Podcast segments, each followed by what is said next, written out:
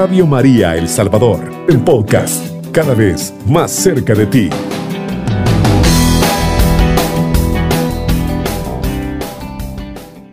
En el nombre del Padre, y del Hijo, y del Espíritu Santo. Amén.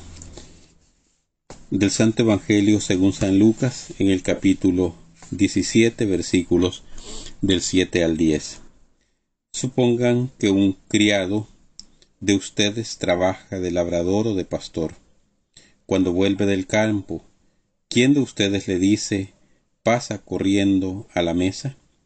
No le dicen prepárame de cenar, ponte el delantal y sírveme mientras yo como, después comes tú. Tienen que estarle agradecidos porque hace lo que se le manda. Pues ustedes lo mismo, cuando hayan hecho todo lo mandado, digan, no somos más que unos pobres criados, hemos hecho lo que teníamos que hacer. Palabra del Señor, gloria y honor a ti, Señor Jesús. Amado Señor, gracias por esta madrugada, te alabamos, te bendecimos y glorificamos tu santo y bendito nombre. Gracias, Señor, por esta este momento que nos concedes para que meditemos, para que reflexionemos, para que escuchemos tu palabra, para que descubramos tu voluntad, para que nos encontremos con ese Dios que es amor, con ese Dios que es misericordia, con ese Dios que es palabra, con ese Dios que es encuentro y que se nos ha revelado en Jesucristo nuestro Señor. Gracias, porque desde nuestra pequeñez, desde nuestra nada, y en medio de nuestros problemas y en, medio de nuestras dificultades nos sigues llamando, nos sigues invitando a estar contigo para entrar en esta intimidad. Te alabamos y te bendecimos, Señor, y pedimos que la intercesión de la bienaventurada Virgen María nos acompañe en esta madrugada y especialmente en este momento de oración. Que su intercesión y la intercesión de San José la intercesión de San Oscar Romero nos ayuden a entender para iluminar nuestra vida y que podamos cumplir fielmente tu santa y bendita voluntad. Amén. Alabamos y bendecimos al Señor por esta, por esta madrugada, por este momento de oración que se nos concede, por este momento de intimidad con Él, por este encuentro bendito en donde Dios nos habla directamente, en una intimidad profunda, en una intimidad que invade nuestra alma y llena de gozo nuestro espíritu.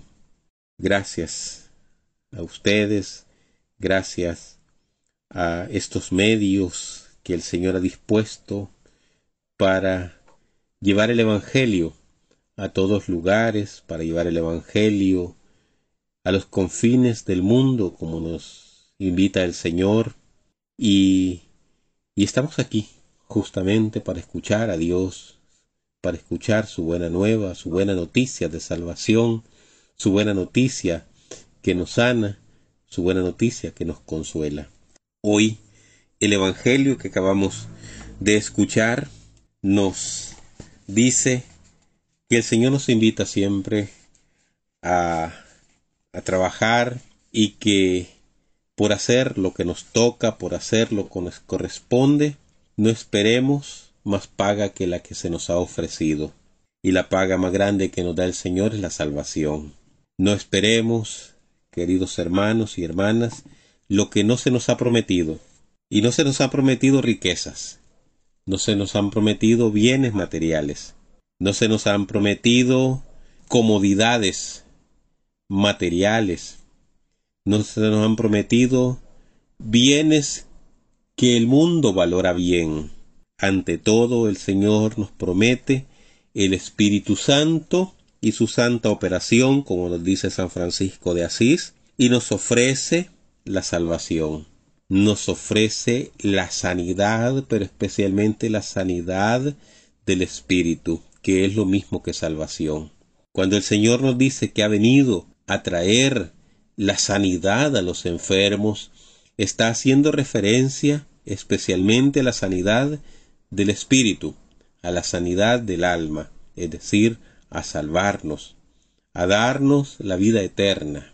Esa es la paga, esa es la remuneración por hacer la voluntad de Dios, porque Dios tiene cuidado de todo y especialmente de sus hijos los hombres y mujeres, y eso se llama providencia, eso se llama gracia, eso se llama regalo gratuito de Dios que no es un providencialismo fácil, es decir, no debemos esperarlo todo de Dios, como si de Él únicamente dependiera todo lo que tenemos que hacer. Al contrario, el Señor nos ha dejado facultades, nos ha dejado el Espíritu Santo que nos da fortaleza, el Espíritu Santo que es sabiduría, el Espíritu Santo que es discernimiento para que nosotros podamos seguir obrando y continuar la historia de la salvación y continuar la historia de la creación, porque el Señor deja como en inicio la creación, deja en inicio el mundo y nos pone a nosotros para que continuemos ese trabajo. Él nos regala, Él nos dota de facultades para que continuemos el trabajo, pero que lo hagamos en nombre suyo. Y para eso, queridos hermanos y hermanas, debemos orar, sí, como si todo dependiera de Dios. Debemos orar y confiar en Él como si todo dependiera de Él. Es decir, debemos trabajar como si todo dependiera de nosotros y debemos orar como si todo dependiera de Dios, es, eh, en exclusiva de Él. La providencia de Dios no anula, queridos hermanos y hermanas, nuestra libertad, sino que la enaltece y le da plenitud. A este respecto, decía San Agustín, el que te creó sin ti, no te salvará sin ti. Dios no te dará salvación sin tu colaboración, sin tu voluntad de ser salvado. Él quiere que seas libre de aceptar o de rechazar su amor. Él quiere que en tu libertad le entregues tu vida, que en tu libertad le entregues y le abras tu corazón. Por eso debes tener como norma de vida aquello que decía aquel grupo de monjes, los benedictinos, ora et labora, es decir, ora, reza y también trabaja, confía en Dios y colabora, pon tu parte también. ¿Quieres ser profesional? Confía en Dios, pídele la salud y los medios necesarios para estudiar, pero estudia y esfuérzate para conseguir los conocimientos necesarios para que un día llegues a ser un buen profesional y le sirvas mejor a Dios y le sirvas mejor a tu familia y le sirvas mejor a tu comunidad y le sirvas mejor a la sociedad y al país. El plan fundamental de la providencia de Dios es la salvación de todos los hombres. Por consiguiente, nosotros debemos ser sus colaboradores en esta gran tarea. Dios nos guiará en cada momento a través de nuestra conciencia, a través de su Espíritu Santo, a través de las normas de la Iglesia y también de las leyes civiles, de las leyes que dictan las autoridades del país. Quizás te sirva, querido hermano, querida hermana, los consejos de nuestros padres, de los maestros, de los superiores, de los sacerdotes, de los catequistas, de los predicadores, y en este caso obedecer es seguir la voluntad de Dios y cumplir nuestra misión. Decía una santa, Santa Faustina Kowalska, un alma desobediente se expone a grandes desventajas y no progresará para nada en la perfección y no obtendrá ningún resultado de la vida espiritual. Dios, en cambio, colma de gracias muy abundantes a las almas dóciles, a las almas que se dejan guiar, a las almas que se dejan conducir. Y Jesús le dice también a Santa Margarita María de Alacoc, de tal modo rechaza mi corazón a los desobedientes que cuanto más procuran acercarse a mí por medio de los sacramentos, oraciones y demás ejercicios, más me alejo yo de ellos por el horror que me inspiran, puesto que el superior, bueno o malo, ocupa mi lugar, es decir, aquel hermano, aquella hermana, el sacerdote, tu maestro, tu padre de familia, que te aconseja, que te enseña el buen camino, ocupa, le dice el Señor a Santa Margarita María de la Coque, ocupa el lugar de Dios, ocupa el lugar que le corresponde al Señor en la dirección de nuestras almas y de nuestras vidas. El hombre, la mujer desobediente que no se entrega a Dios, le causa horror al Señor. Así pues, la mejor manera de seguir la voluntad de Dios es siendo dóciles a quienes ejercen sobre nosotros algún nivel de guía, algún nivel de conducción, queridos hermanos y hermanas. No se hace mejor la voluntad de Dios que cuando se obedece a aquellos que el Señor ha puesto para que nos dirijan. A Dios le es más grato el sacrificio que le hacemos de nuestra voluntad sometiéndola en docilidad que todos los demás sacrificios que podamos ofrecerle, dado que en las demás cosas damos a Dios cosas nuestras, en cambio, dándole nuestra voluntad, le hacemos el don de nosotros mismos, le ofrecemos nuestra voluntad, le ofrecemos nuestros proyectos, le ofrecemos nuestra vida.